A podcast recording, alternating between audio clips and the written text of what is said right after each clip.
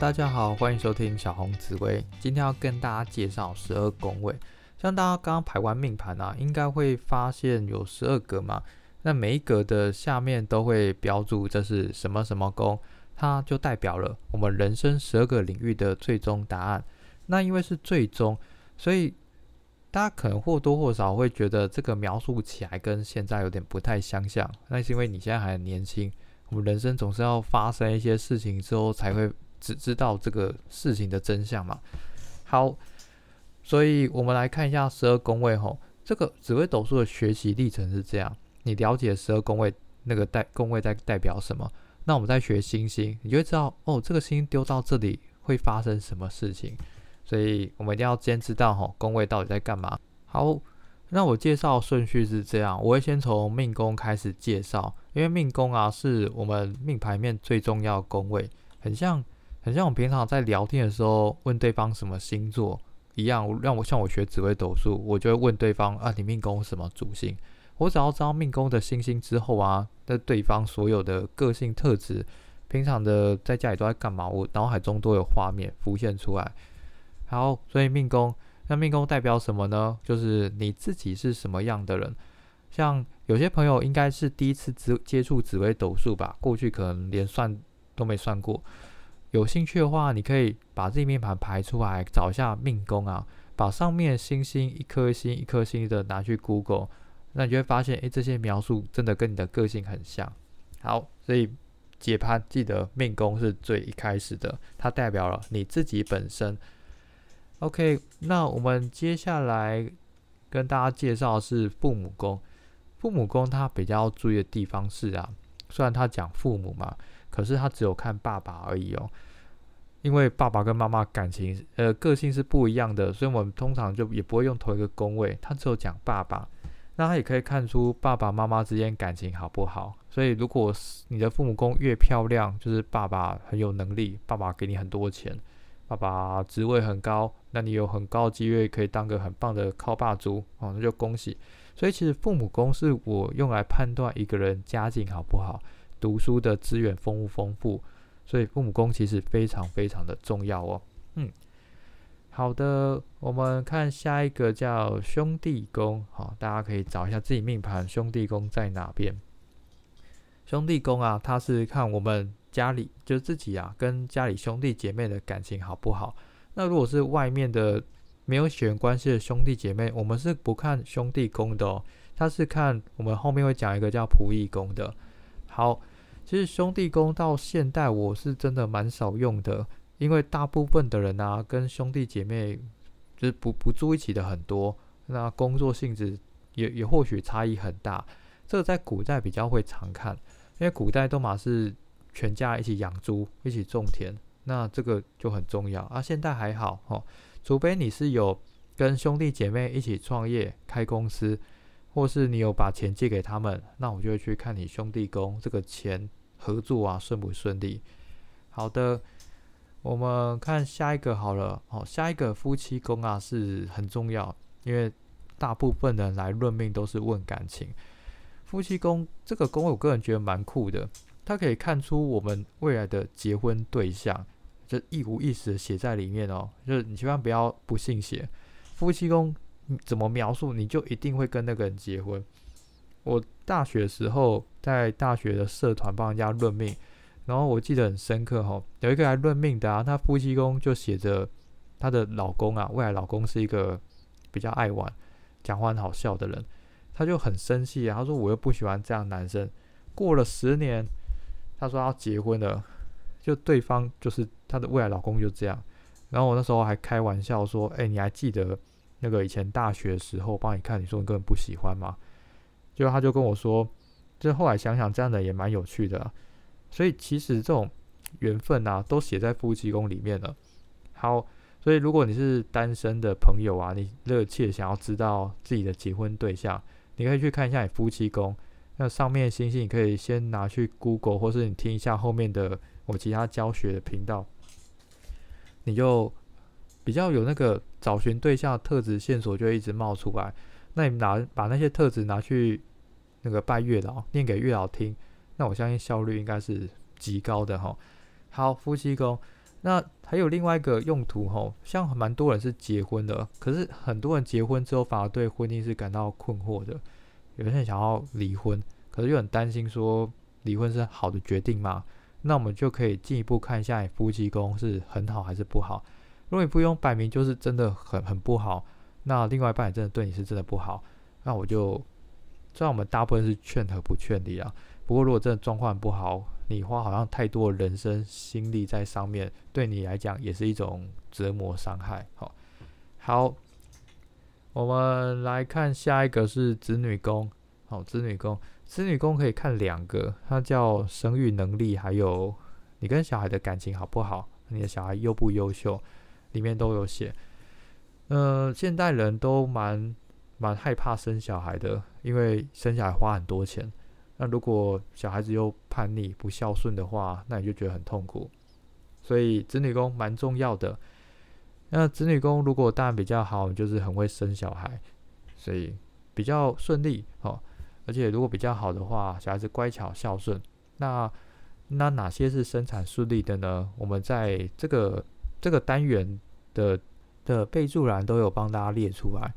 好，我们看下一个是财帛宫。财帛宫是我们人的金钱状态，有没有钱？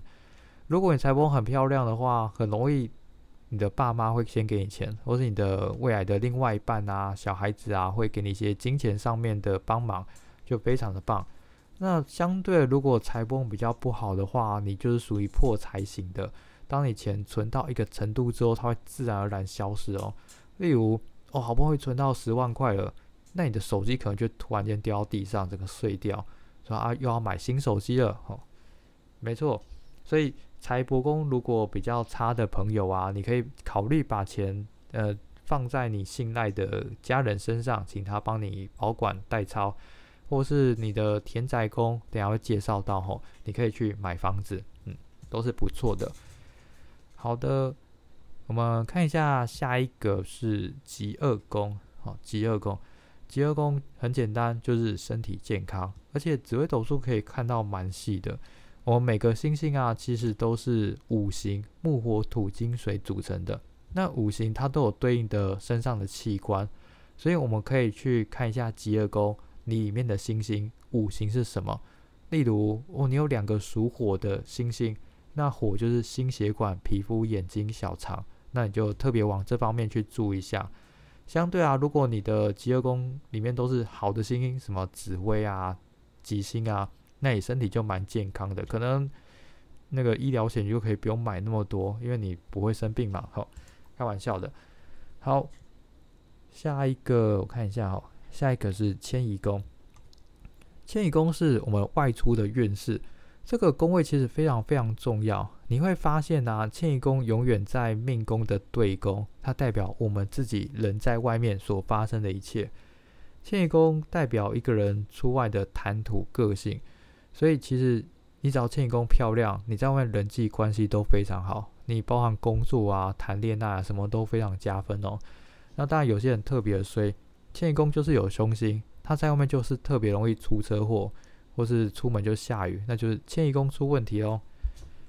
好，我们看下一个是仆役宫，那这个叫仆役宫，那是因为以前这个紫微斗数是皇帝在用的工具，那皇帝他底下只有仆人嘛，所以就叫仆役宫，仆人跟奴役的宫位。